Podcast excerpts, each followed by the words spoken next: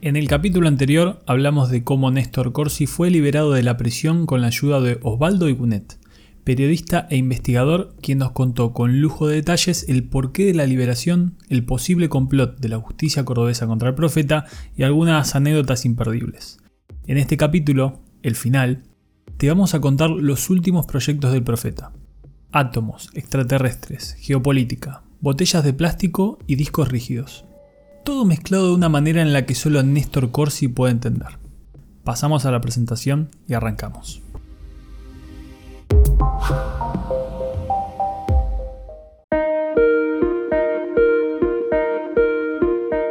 Verso, truchada, cuento, tocuen, chamullo, zaraza, biribiri, humo. De eso va este podcast. Falsos gurúes, profecías fallidas, estafadores simpáticos y no tanto, proyectos descomunales sin sentido, promesas incumplibles que por un instante parecieron realizables, chamulleros que tomaron algo de vuelo y mucho humo más. Una tormenta de humo está llegando y va a tapar la ciudad. Queda en vos correr o dejarte llevar.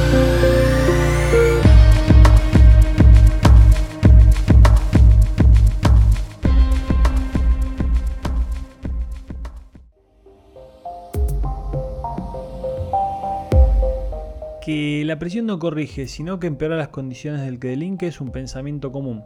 Pero Néstor Corsi aprendió su límite. No debía tratar a las personas enfermas.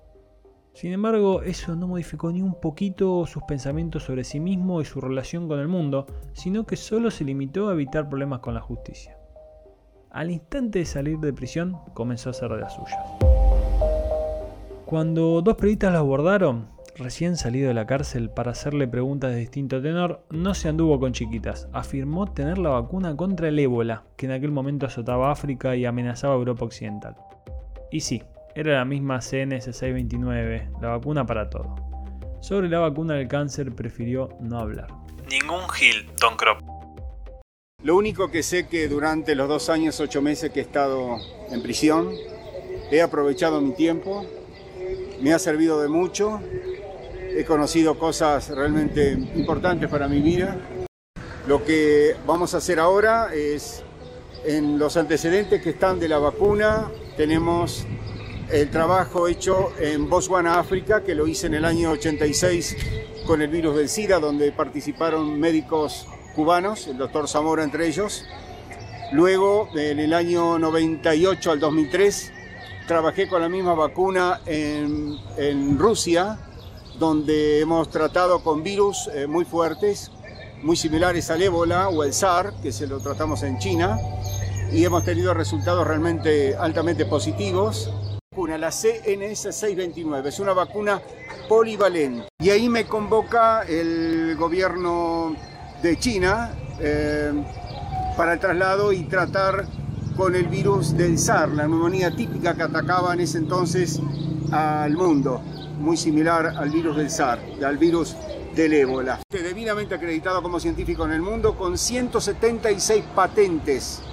Y bueno, pienso seguir en el campo de la ciencia, nada más que bueno, no, no, no tratar con enfermedades ni pacientes, eso no lo voy a hacer desde ya. Luego de eso, se dedicó a trabajar en su local de artículos regionales en San Marcos Sierra no sin antes tener algún que otro problema judicial, pero de tenor comercial por la venta de un inmueble en el Pozo de Luz. Y continuó con algunos de sus planes.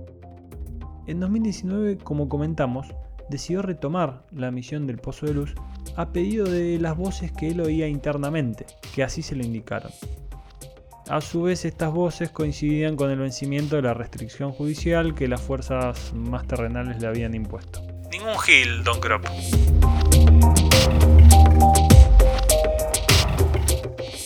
Sinfín de proyectos, uno más extraño y rebuscado que el otro, ocuparon el tiempo del profeta, haciendo cada vez más evidente su megalomanía, sus desvaríos y el paso del tiempo.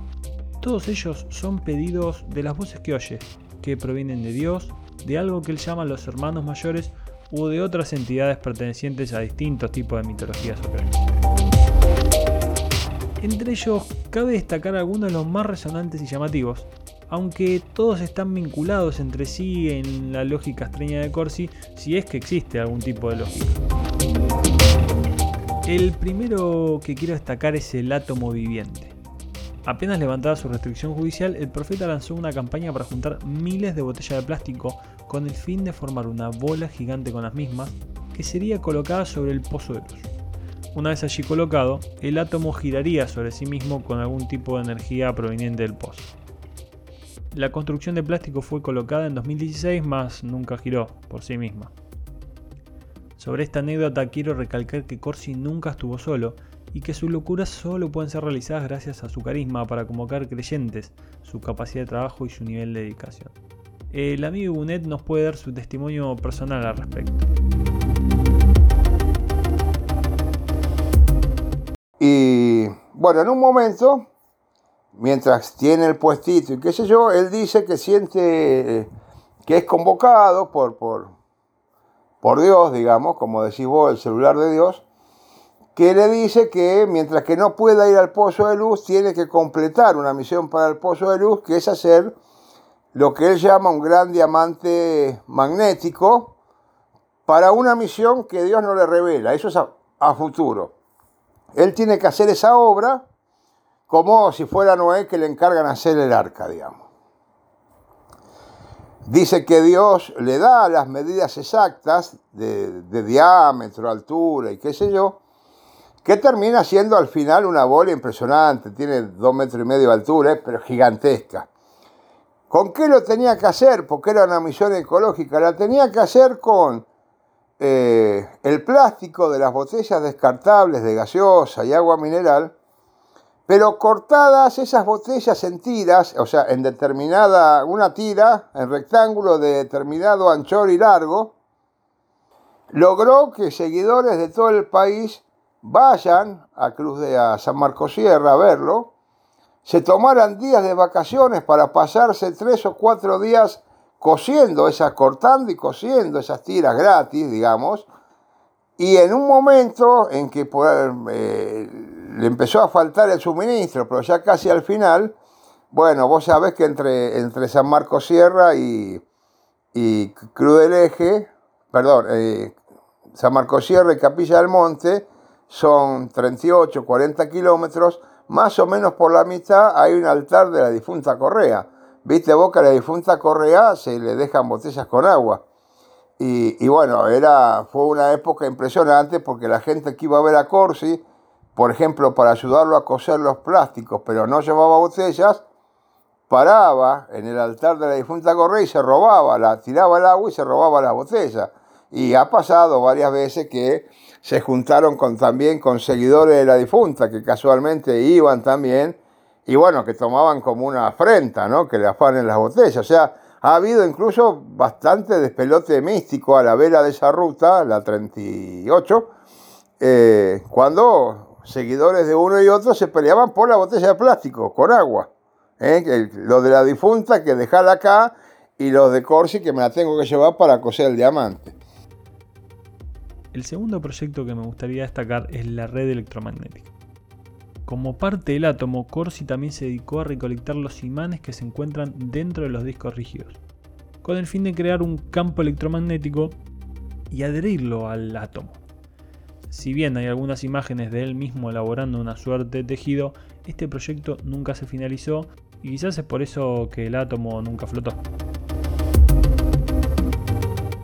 Y el último proyecto que quiero destacar, para mí el más interesante, es el aeropuerto OVNI o aeropuerto para naves espaciales, una de las últimas de estas extrañas ocurrencias. En esta ocasión, las voces que él oye le dijeron que debía armar un aeropuerto para naves extraterrestres con un cierto campo electromagnético. La explicación técnica no es muy clara aún para especialistas a los que les consulté. En un video muestra este aeropuerto, compuesto con un círculo de piedras y justo en el centro el átomo viviente, cuyo uso parece reciclarlo conforme le llegan nuevas ideas a la mente. La finalidad del aeropuerto es ayudar a los extraterrestres y a sus aliados, China y Rusia, que estarían desactivando un supuesto plan norteamericano de conquista mundial. Pero si esto te resulta confuso, hay más. Corsi afirma estar viviendo en una nave espacial, mientras habla con personas alrededor de una mesa, una suerte de dualidad corporal.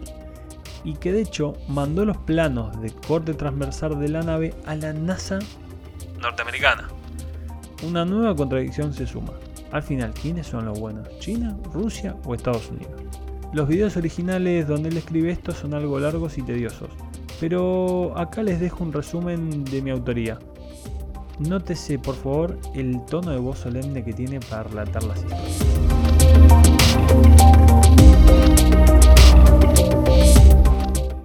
La base de naves. Otra de las misiones que Dios me ha encomendado. Año 1993. He registrado en Argentina, en la oficina de patentes, cómo funciona una nave. Esa información, recuerden, que es la que traigo del planeta Osiris. Y el año pasado, en el mes de junio, el 2 de junio, me dijo, hijo, levántate, no camines, corre. Argentina ha sido cubierta por unos dispositivos pequeños que dentro tienen determinados compuestos químicos. Esas poderosas armas, dispositivos, crean tornados, huracanes, maremotos. Sí. Pero Argentina dijo no será destruida porque Argentina es la gran samaritana. He preparado e instruido a seres de luz que vienen del planeta Osiris para desarmar estos dispositivos, ya que en la Tierra no he podido ni preparar ni instruir a ninguno de ellos. Ellos vendrán en 11 naves. Y me dijo, construyen el Cerro de los Milagros una base para que puedan descender y ascender estas naves. Les dije, hermanos, necesitamos que bajen. Necesitamos la ayuda de ustedes. Aquí en la tierra. Ellos son invisibles a los ojos humanos. Al igual que el planeta Osiris.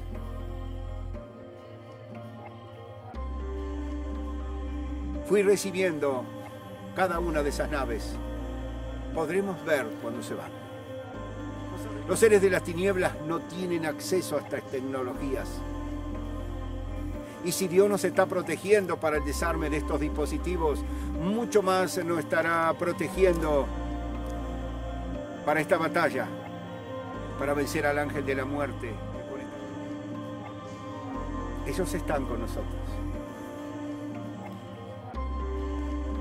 Sus profetas, estamos al servicio para simplemente llevar a cabo las misiones que Dios nos pide a cambio de nada. Gracias por acompañarme.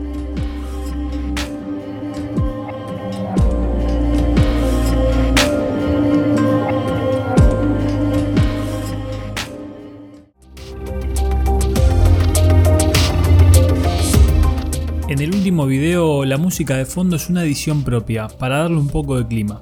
Los casi 3 minutos son un resumen de varios videos que superan la hora en total. Creo que sintetiza bien hasta dónde llegó el delirio místico de Néstor Corsi. ¿Qué hizo los últimos dos años? Durante 2020, como ya podrán intuir, estuvo entretenido con la creación de una vacuna para curar el COVID-19, que no es más ni menos que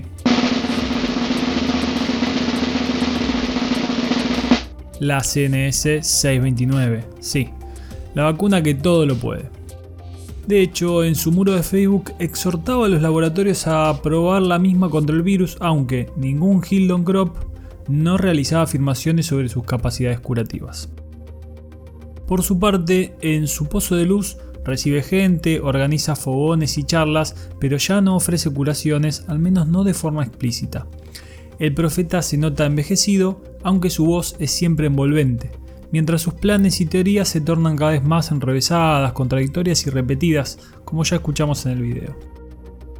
Al día de hoy está en su querido Pozo de Luz, que además de misticismo tiene algunos pequeños negocios y resulta un foco de atención para cualquier visitante.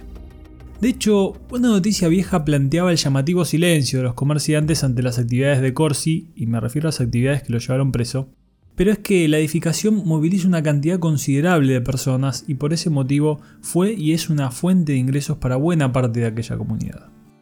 Además, como afirma el amigo Igunet, Néstor tiene una gran visión comercial y una capacidad de trabajo envidiable. Nuestro profeta, como en toda buena historia, volvió a su lugar, aquel donde vivió el apogeo, el mismo que propició su caída y probablemente el que atestigue sus próximas aventuras.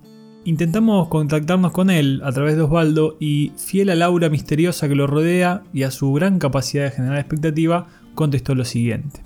Gracias amigos, si querés escribir cinco libros más, tenés muchas historias, pero vas a tener que venir a juntarlas aquí. Seguramente pronto te iremos a visitar, pero eso quedará para un podcast del futuro, porque color incolorado, esta historia ha finalizado.